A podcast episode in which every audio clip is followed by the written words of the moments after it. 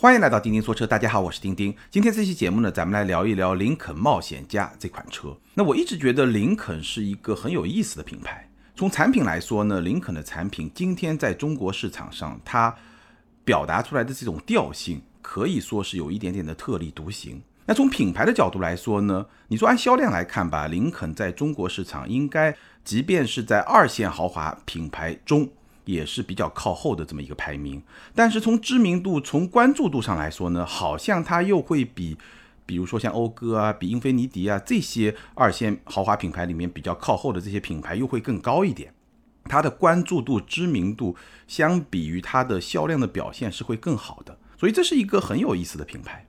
那冒险家这款车不久之前上市以后呢，关注的朋友也非常多。无论是咱们喜马拉雅的后台，还是别的一些平台上，我接受到的关于这款车的询问也是比较多的。这个就符合我说的，林肯这个品牌，冒险家这款车关注度还是会比较的高。那最近呢，我终于有机会是试驾到了这款车，所以今天呢，就可以跟大家好好来聊一聊林肯冒险家这款车。那我在试驾这款车的时候呢，我发了一个微博，先是我是这么写的，我说。冒险家的调性呢不太适合我，但是从林肯定位的人群来看呢，我也没有找到什么明显的毛病。但几天试驾下来，这辆车的槽点还是有的，咱们节目里面待会儿会去说。但是整体上来说呢，我觉得我想表达的意思是什么呢？就这个调性它很特别，可能对于我个人来说，我并不是特别的喜欢，或者说我不会为它去买单。但是呢，它的这个特色确实对于它要定位的这部分人群来说是相当有吸引力的。有那么多朋友关心它，也是一个非常好的证明。然后呢，我又拍了一个抖音。那在那条抖音里面呢，我又表达了一个接近的观点。我说，冒险家可能是豪华品牌同级产品中最不动感的一辆。我们知道，现在在市场上，运动化的风潮，无论是说你开上去真的运动，还是说你看上去这种。比较运动，对吧？这么一种风格，这么一种风潮，在中国市场可以说是大行其道。当然，大部分产品仅仅是看上去运动，而不是真的运动。但无论如何呢，冒险家这款车，它在这么一个风潮里面，无论外观、内饰，还是说它的驾驶的风格，这种表现，可以说是同级产品里面最不动感的那一辆。这个就是我说的，它在豪华品牌的这个阵营里面显得有一点点特立独行。那今天这期节目呢，咱们就好好给大家来聊一聊，它到底是一个什么样的调性，以及说冒险家这款车，它到底会适合什么样的消费者。好，那接下来咱们就来展开聊。第一部分呢，我们就来聊一聊它的设计风格，从它的设计风格给大家讲一讲冒险家这款车它到底是一个什么样的调性。当然了，设计这件事情呢，本身是见仁见智，包括大家这辆车的外观、内饰都能够看得到。我呢就。提炼几个要点，跟大家来分享一下我的一些感受。如果要简单的概括冒险家的这么一个设计的风格呢，我觉得两个关键词就够了。第一就是它是一个比较豪华的风格，第二呢它不动感。一个肯定的，一个否定的，就可以把这个车大概给定位定调下来。但是呢，其实我们还是需要稍微仔细的去看一看，到底是哪种豪华，以及说那种不动感到底是怎么来表达的。从外观来看。林肯现在的这几款车啊，尤其是比较新的冒险家，包括马上就要上市的飞行家。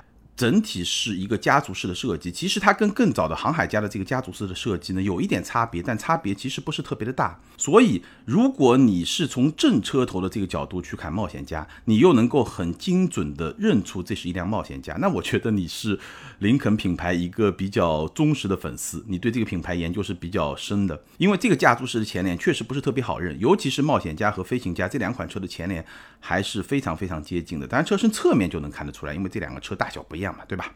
但前脸是比较接近的，而且呢，整个的造型呢，大家可以去看图片。我相信很多朋友看过图片、看过视频，包括可能也看过实车。它整个的格栅的造型呢，还是林肯很标志性的这么一种造型，有一点像是一个长方形，但是呢，有一些圆角的一些设计。整体呢，还是一个比较传统的豪华的这么一种风格。这个就是它的车头，然后。整个的车身线条，无论是车头还是车侧还是车尾，整个的车身线条都是那种比较圆润的那么一种线条，和当下非常流行的运动化的一种设计线条的取向，可以说是完全不同，完全不同。另外呢，我们知道林肯的设计整体上是以比较大气的这种豪华的设计来见长来著称的，但是呢。冒险家它毕竟只是一辆紧凑级的 SUV，所以如果你从车身侧面去看，你会发现呢，因为体型比较小，所以这辆车的气势不是特别的强。那整体上来说呢，这辆车的设计风格，它用了林肯的家族式的设计，它完全不是走运动的路线，而是走一个比较豪华的，然后车身线条比较圆润的这么一个路线。但是呢，又因为车身比较小，所以呢，整个气势其实营造的不是特别的强。所以这个车呢，你看上去相比别的林肯的一些车型，大的那些 SUV，对吧？无论是领航员还是飞行家，包括航海家，和这些车型比呢，还是会显得更小一点。那这么一种风格，我不知道有多少朋友会特别去喜欢。只不过呢，无论如何，它在今天的市场上肯定是一个不太主流的这么一个风格。外观大概就是这么一种调性。内饰呢，应该说比航海家会现代很多。那和马上要上市的飞行家的内饰风格是非常的类似的。整体是一种怎么样的氛围呢？我觉得是一种传统豪华的感觉。无论是从选材用料，还是说用了大量的镀铬的装饰，有一点点那种不灵不灵的感觉。还是说它整体的设计的这种线条啊，这种感觉，还是一种比较传统豪华的那么一种感觉。但是呢，它确实不像航海家那么的老气。它在这个传统豪华里面呢，还是融入了一些比较现代的设计。我给大家举个例子吧，比如说它的这个车机，冒险家的车机中控大屏是很大的，是一个十二点八英寸的大屏。但是呢，这个大屏的比例和我们经常看到的那种比较宽、比较窄的那种大屏。包括像锐际上那个大屏是不太一样的，它是一个不是很宽，但是高度比较高的这么一个大屏，十二点八英寸。那这个大屏尺寸在同级里面也是非常领先的，我觉得应该就是最大的，如果我没记错的话。然后这个大屏的下方是一个悬浮式的中控台，这个中控台上呢又是密密麻麻的有非常多的控制按键，主要是用来控制空调啊、收音机啊这么一些部分。那你去感受一下，一个大屏。非常大的一个大屏，一个触控的控制，这是一个非常有现代科技感的这么一个部分。然后下方密密麻麻的这个控制按键，又是很有传统的豪华感的这么一个设计。因为传统上我们会觉得按键越多，代表着这辆车的功能越多就越豪华。哎，林肯冒险家的内饰是把这两种感觉这两部分整合到了一块，形成了一个独特的调性。这个就是我说的，它是传统豪华的氛围的基础上融入了一些现代的科技感。那这么一种独特的调性，可能不同人会有不同的感觉。有人可能会觉得有点违和，因为这两部分你总觉得好像不是特别的搭。其实我个人也会觉得不是特别的协调。但是呢，确实，包括我身边也有一些朋友会觉得这种设计非常的好，这个组合非常的到位，非常的协调。所以它的这个内饰跟它的外观一样，就是会有比较不同的一些观感。会对于不同这个审美趣味的这个消费者，应该会形成比较鲜明差异的喜欢或者不喜欢这两种态度。然后说它这套车机，它这套车机用的 Think 加其实跟锐际上的那套是一样的，很好用，但是呢不支持 CarPlay 和 CarLife，这个是一个比较封闭的车机。但是呢，我上一次聊到 CS75 Plus 的时候，其实我吐槽过这种封闭性，但是在 Think 加上会好很多，因为。其实你是一个比较封闭的车机，你不开放，不支持 CarPlay、CarLife，对吧？这两点在这一点上，两套车机是一样的。但是呢，这种封闭性的背后，它自己做的怎么样？哎，我觉得 Think 家自己做的是不错的，所以呢，这个体验也会比长安那套车机会好很多很多。当然了，我还是希望你自己做得好，如果能够进一步的开放，这个是会更好一点的。包括说冒险家的这套车机整体的逻辑，其实我觉得是不如奔驰的 MBUX 和宝马的最新的第七代的 iDrive 的。差别在什么地方呢？我刚刚说了，冒险家的内饰的中控台上密密麻麻还是有非常多的控制按键，那这个是比较传统的一种控制方式。然后上方是一个十二点八英寸的触控大屏，这个触控大屏也很大。但是呢，它有一个什么问题啊？你去看奔驰和宝马最新的车机，也是一块大屏，然后呢，保留了一些物理按键，包括说保留了一个，比如说奔驰上的一个触控板，宝马上的一个大的一个触控的旋钮。但是奔驰、宝马的车机是完全可以做到，我不用触控，虽然那个屏幕是触控屏，但是我不用触控，我用机械的那些物理按键，用那个旋钮，用那个触摸板，也是可以去控制这个车机的。所以它能够去满足不同使用习惯的一些消费者的这种使用的习惯，但是呢，林肯虽然保留了非常多的物理按键，但是它是没有办法去取代这个触控的。你该用触控的地方还是得用触控。所以我觉得整体的这个逻辑的适用性，包括说使用的体验，相比于奔驰、宝马最新的车机系统，还是有一点点差距的。那这个就是冒险家的整体的风格。其实大家最主要是感受一下它的这种把传统的豪华和现代科技融合在一块儿的独特的这么一套设计的方案，你能不能够接受？我觉得这个就是一个很好的标尺。如果说你对这套方案外观和内饰的设计你是喜欢的，那我觉得基本上。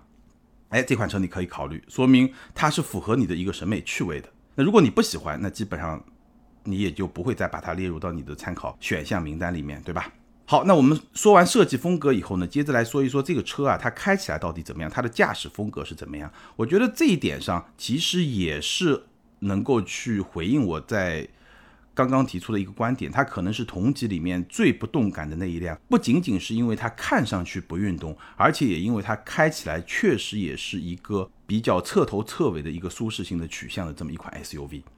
可以说，虽然它跟锐际是同平台的产品，一个福特，一个林肯，但是这两台车它的底盘的调教，它整个风格的调教是完全在两个方向。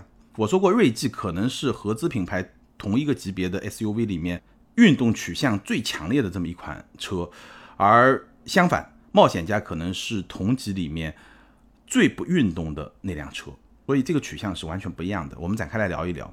首先，这个动力是 2.0T 加上 8AT 的变速箱，这个没有问题，245马力，整个动力输出相比锐际呢会稍微低一点点，基本上是在同一个水平。那这么一个动力储备，因为它是全系 2.0T 加上 8AT，所以这么一个动力储备在同级别里面是比较领先的。那这个 8AT 的表现怎么样呢？这个八 AT 的表现，很多朋友都非常关心。如果让我来评价的，我会说它比较平顺。大家注意我的这么一个形容词是比较，没有说它很平顺，只是比较平顺。它会有一些什么样的小问题呢？就它在中低速车速中低速的时候呢，有时候会有一些轻微的闯动。这个闯动还不是说我在换挡过程中的一些顿挫，它就是在动力输出时候呢，有时候会有一些轻微的闯动，主要是在你突然给油或者你突然松油的过程中，哎。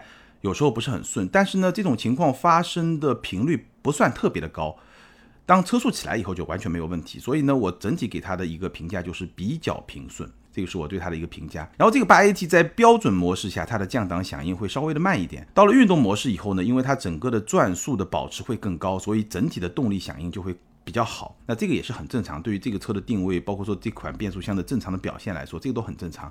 然后它在运动模式下呢，会有一个声浪。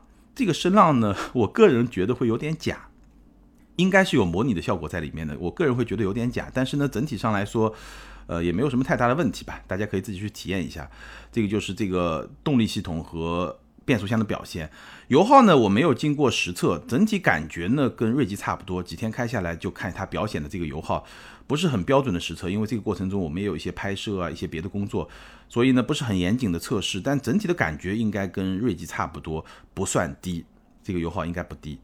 然后我们说一下操控。冒险家的操控，我刚刚说了，它跟锐际是完全两种相反的取向。锐际是同级里面很运动的一款车，而冒险家是一个非常舒适取向的这么一款车。转向有一个比较合理的虚位，就中间这个位置，但是整个的手感，包括它转向指向的精准性都是完全没有问题的。底盘是一个非常偏舒适的调教，滤震效果非常的好。这个车日常行车过程中会有一种怎么说呢？会有一种缓冲感，什么意思啊？我大概给你描述一下。就是比如说像 G 幺八这种车，我们说开这个车有点像船，对吧？就晃悠晃悠的这种感觉。那冒险家呢，没有那么强烈的坐船的感觉，没有那么强烈的晃悠的感觉，但是呢，它会有一种缓冲感。当你经过大小的这些颠簸的时候呢，它不会像锐际那样砰砰砰很坚定的就过去了。它在过去之后呢，会有那么一点点。缓冲的感觉，或者说它在过的过程中会有一点点缓冲的感觉，然后过去了以后呢，它也不会像 G 幺八那样会有很明显的像坐船那样摇晃，但是呢，它有一点点那种好像要摇晃一下的那种趋势，就大概这么一种感觉，所以会让你觉得经过各种大小的颠簸都有那么一个很明显的一个缓冲感，是一个很舒适的一个感觉，但是呢又不会让你觉得软，所以这个底盘我觉得还是不错的。它跟锐际不一样，锐际是同样一套底盘，但是调教不一样。会调的有韧性，但是偏运动。这个车呢会调的很舒适，但是呢也保留了一定的韧性，所以这个底盘也是不错的。当然了，既然是一个舒适性的调教，所以如果你要紧急变道或者过弯的时候呢，这个侧倾就会比较大，而且呢方向转向通过方向盘也好，通过底盘也好，给你的这种操控的反馈也是比较少的。所以这辆车呢，我觉得就适合。安安稳稳的，非常平顺的去开，而不适合比较激烈的操控。当然了，我试驾的这辆顶配车型，它是有可变悬架的，自适应的可变悬架，在运动模式下，整个悬架的支撑会有所加强。但是呢，仍然我觉得并不适合激烈的操控。那如果不是顶配车型，没有这个自适应悬架，那整个的底盘应该是一个更加舒适导向的一个设定。所以呢。基本上我觉得这辆车不适合激烈驾驶，但是呢，你正常的去驾驶是一个很好开、很舒服的这么一辆车。这个车呢，还有一个特点就是车厢内非常非常的安静，尤其是我试驾的这个顶配车型，它全车都用了双层的隔音玻璃，所以整个车厢的氛围真的是很安静。在同级别里面，我觉得这个是它很重要的一个卖点。当然了，非顶配车型只有在前排使用了隔音玻璃，所以后排可能没有那么的安静。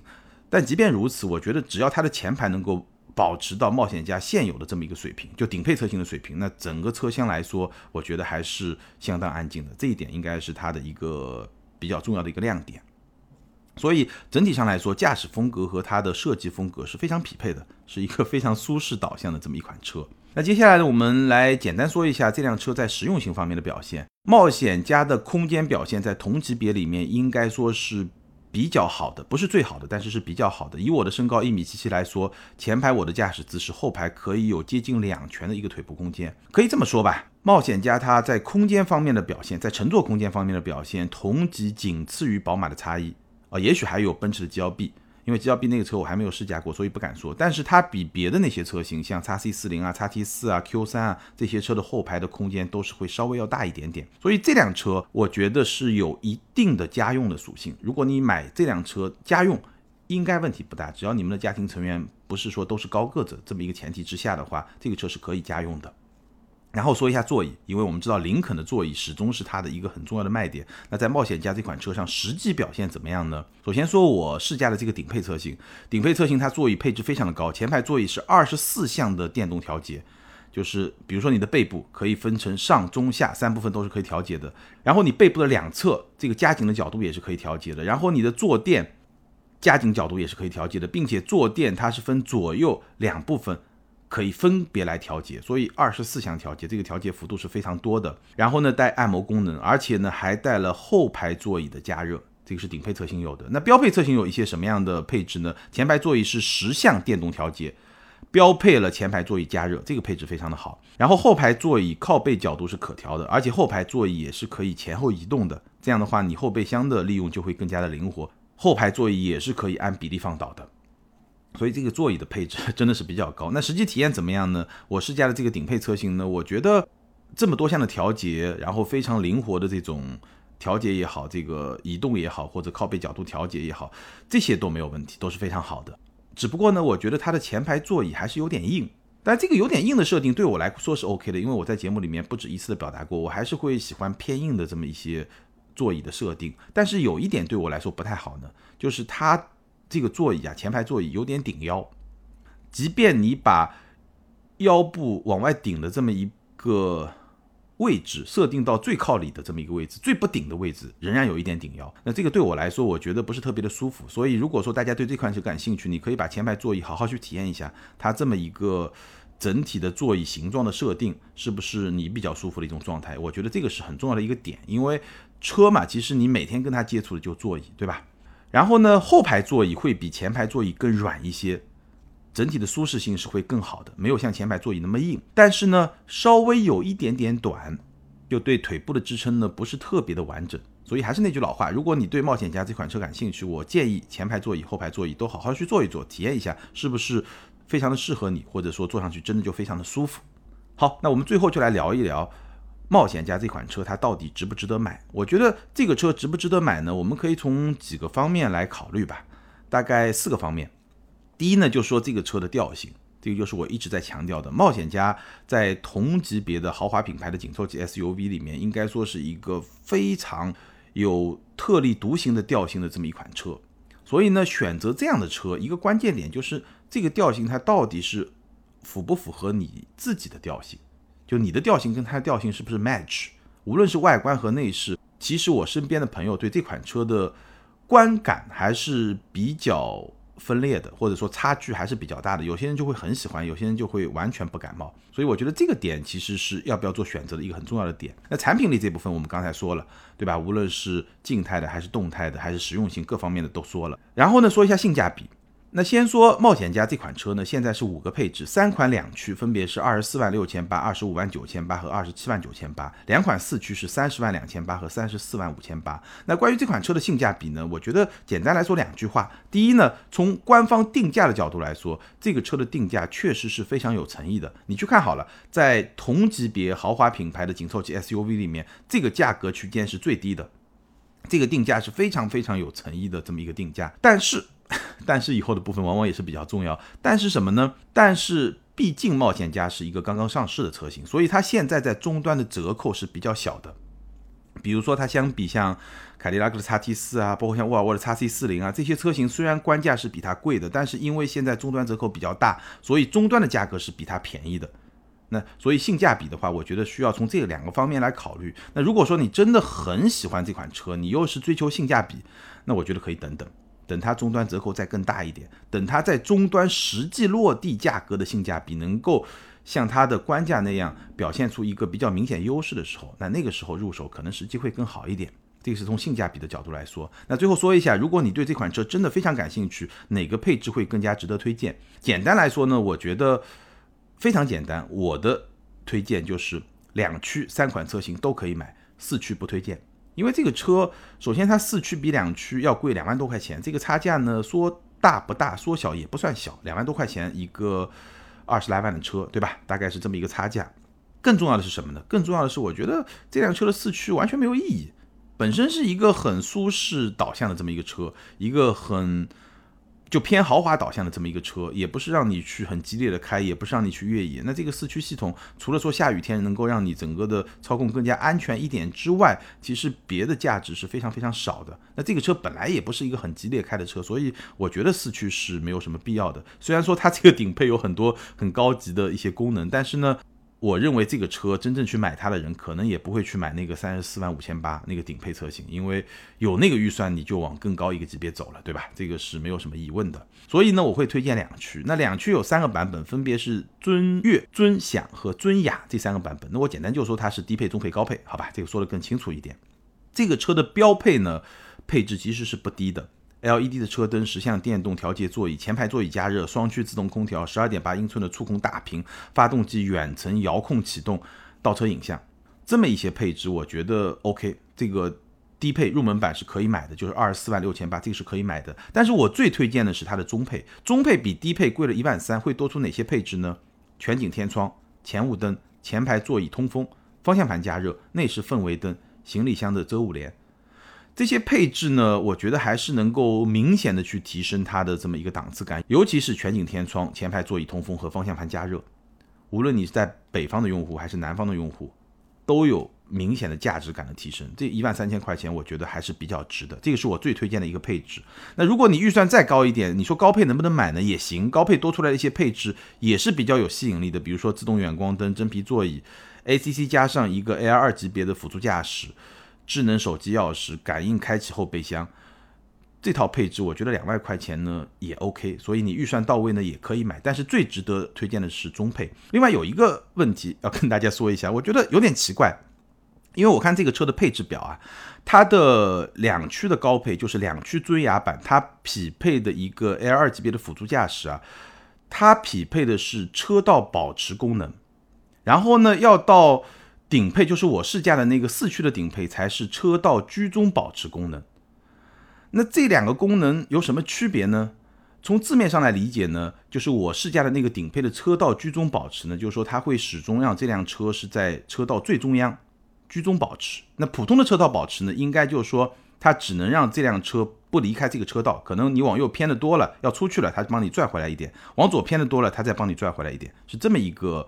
呃，一个系统，这两套系统是不太一样的。那我实际的体验，那辆顶配车型的车道居中保持，这个体验相当不错。福特、林肯的这套 L 二级别辅助驾驶，整体体验非常不错。ACC 无论是这个加速、减速，包括说车道居中保持，都做得非常不错。但是我不太确定这个两驱顶配版的车道辅助保持，就不是一个居中保持的这么一套系统，它的体验会怎么样？我不太能够理解的是什么呢？其实这两个功能的硬件是应该是一样的，只不过软件会不太一样。所以呢，它就是强行对吧，在软件层面或者多做了一个开关，就高级的功能就不给你，对吧？顶配才给你，然后呢，给你一个稍微低级一点的功能。其实我觉得这个做法吧，在传统车厂里面比较常见，但是我真的不建议咱们传统车厂这么来玩儿。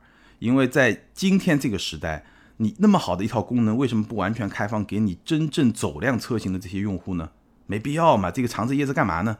对吧？这个是我不是特别能够理解的一个点。当然了，我也没有试过它的这个中配车型，包括两驱的高配车型，这个只带车道保持功能，不带车道居中保持功能的这套 L 二级别的辅助驾驶功能，体验到底怎么样？我没有体验过，但只是从配置表上来看呢，我是有一点这个疑问。其实我是。觉得我们的传统车企应该有更有诚意的一种配置，会更有吸引力。这个车型，好，关于这个配置呢，大概就聊到这儿。那最后呢，表达一下我对林肯冒险家这款车的观点，或者说一个核心的一些想法吧。首先，我还是跟我节目开头时候说的同样的想法，就是林肯它是一个比较特立独行的存在，一个比较特别的一个品牌，在今天的市场上一个非常不主流的一个品牌，对吧？整个市场都在去追求比较运动的一些属性，比较动感的设计，但是林肯的这些车型，所有的车型全系基本上走的都是一个非运动、非动感，然后比较传统豪华的这么一个套路。只不过它也不会像上一代的车型那么的老气，它还是会有一些现代年轻的一些设计，但是绝对不是运动的，还是传统豪华的这么一个调性。这是一个比较不太主流的这么一个设计的方向，但是呢，其实它也自有一片天地。可能这么一个调性在今天的市场上不是一个主流，不是一个大六，但是呢，在他自己这一块天地里面呢，反而它有一定的不可替代性。我觉得这个点可能也是说林肯它的品牌的吸引力、关注程度。会超过它实际销量表现的一个很重要的原因。那我觉得这个可能会是它的一个优势。如果你能把这部分人群、这部分消费者运营好的话，我还是会比较看好林肯在中国市场的表现。当然了，你整个系统的能力、整个体系的能力也是需要跟得上的，对吧？那从销量表现来看呢，五月份冒险家的销量超过了两千四百辆，应该说这个表现还是相当不错的。你跟同级别的二线豪华品牌的紧凑级的 SUV 去比。毕竟这个只是林肯的第一款国产车，这是第一。第二呢，这个车刚刚上市。第三呢，这个车折扣还不是很大。在这么一些前提条件下，月销超过两千四百辆，而且还在一个爬坡的过程中，我觉得销量表现应该说还是不错的。那也是希望林肯能够怎么说呢？也是一个很有特点的品牌，能够在中国走得更好一点吧。因为我还是觉得这种敢于保持自我。对吧？不去随大流，敢于坚持自我的这些品牌，还是比较值得让我们去尊重的。好，以上就是关于林肯冒险家的全部内容。那关于这款车，你有什么样的看法，什么样的观点？欢迎在评论区留言，和更多的听友和钉钉来进行交流和互动。还是那句老话，留言和评论永远都是对钉钉最大的支持。谢谢大家。那接下来我们来看上两期节目的听友留言。更早的一期呢，咱们聊的是长安的 CS75 Plus，ID 是烤番薯的地瓜。这位听友他说，听钉钉节目很多年了，干货满满，真巧，刚刚提车几天，钉钉就说这个车，我的是一点五自动豪华灰色，优惠七千五，女朋友看上后秒订车。动力日常使用绝对够用，操控也不错，后悬架偏硬，目前油耗八点九左右可以接受。唯一觉得不好的是车机容易卡顿死机，然后自动重启，开机时间是真的慢。昨晚开二十公里，车机死机重启了三次，网络自动断了一次，有点堵心。最后祝钉钉节目蒸蒸日上，越办越好。感谢这位听友的祝福，也感谢你的分享。那我在节目里面也说了，因为我没有试驾这个一点五 T，希望车主的听友来给我们补充一下。那这位听友的这个补充非常的。及时，包括他对车机的一些评价，也是可以供大家去参考。谢谢这位听友。下一位听友，ID 是勾勾蛋 G O G O 蛋。这位听友他说，钉钉说话比较客观，但是有一点我觉得容易误导消费者，就是喜欢贴自主和合资的标签。都二零二零年了，长安作为自主一线，已经能同场和合资 PK 了，尤其是同价位的合资，不说能赢，最起码也是互有输赢吧。总是谈性价比或者暗示错位竞争，这主观意识已经把自主放低于合资一级了。非常感谢这位听友的留言，我能够理解你的想法，但是呢，我并不同意你的观点。这是一个非常非常大的话题，有机会我们可以展开来说。今天呢，我就只说两个小点。第一呢，从产品层面来看，现实的我们从产品层面来看，高一个级别带来的空间的优势，更高的配置带来的性价比的优势，这两点本来就是现阶段国产车或者说自主品牌、中国品牌相对于合资车的一个最重要的竞争点，或者两个最重要的竞争点。如果你真的抛开了错位竞争带来的空间优势，真的抛开了更多的配置带来的性价比。那我真不觉得同价位的国产一线和合资一线的产品比有非常强的竞争力，因为这个不公平，你知道吗？明明它的竞争力就是性价比，你非得说我不去聊性价比，聊性价比好像是打压它了，那 这个有点冤，对不对？我觉得从现实层面上来说，这个就是现实，这个是我们需要去认识到的一个现实。那第二个层面呢，从品牌和消费者心理的这个层面来说呢，我的想法是这样。我觉得呢，我们应该是努力把中国品牌做大做强，而不是忌讳说自己是中国品牌。就我不是说要忌讳说我是国产车，我好像就觉得自己低人一等，而是说我们就把国产车做大就行了，对吧？那现在国产车整体的综合的实力，尤其是三大件的实力，相比于合资品牌还有一些差距。我觉得这个是现实，毋庸讳言。包括说品牌力、品牌的吸引力，因为品牌力本身也是一个很重要的竞争力嘛。这方面相比一些。合资品牌，尤其是一线的合资品牌有差距，这个就现实嘛，这个没有什么好讳言的，对吧？也许十年、二十年以后，咱们中国品牌真的可以跟这些国际品牌去竞争，那我觉得这个是大家都愿意看到，也是我非常愿意看到的。后面一期节目是关于斯柯达科米克的一期特约节目，那特约节目呢，当然就更加需要大家的支持。ID 是最黎明 L。这位听友他说，斯柯达怎么说也是百年老字号了，想要在中国有突破，就得先放下身段，找准定位，提升产品品质，慢慢的培养用户群体，加油，好好干。我觉得说的很实在，加油，好好干。下一位听友呢，脾气坏坏鱼，他说斯柯达的设计一直是挺不错的，包括之前的掀背瓦罐，而且性价比真的是挺好的。我觉得这位听友确实说出了斯柯达产品现在在中国市场上两个比较重要的竞争的优势。第一方面呢，它的设计还是有自己的特色。会吸引到一部分用户。第二呢，性价比确实还是非常有吸引力的。好，感谢所有听友的留言，也欢迎这四位听友把你们的联系方式通过喜马拉雅的后台私信给我。你们将获得的是由途虎养车网赞助的 Wilson 微送超强镀金系列汽车漆面镀金，价值一千二百九十九元。这是一款日本原装进口的漆面镀金，保持时效在一年左右，而且可以在全国的途虎线下店免费施工。那具体的领奖方式可以参考咱们每期节目的节目简介。更多精彩内容呢，欢迎关注我们的微信公众号“钉钉说车”，在那里你可以看到我们的视频节目。也欢迎你关注我们的抖音号“钉钉说车”，或者通过新浪微博钉钉说车钉钉来跟我进行交流和互动。好，感谢大家的支持和陪伴，咱们今天就聊到这儿，下回接着聊，拜拜。